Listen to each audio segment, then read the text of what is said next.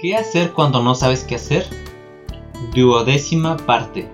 Detente y piensa un momento. ¿Qué es lo que persigues o estás persiguiendo en este momento? ¿Obtener una licencia de conducir? ¿Un puesto en el equipo de baloncesto?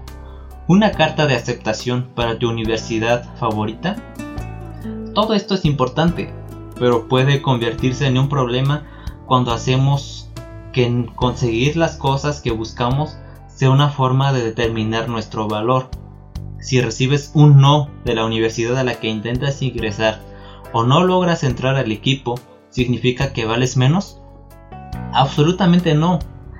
Pablo le escribió esta carta a su joven amigo, Timoteo, y nos recuerda lo que deberíamos perseguir en todas las cosas.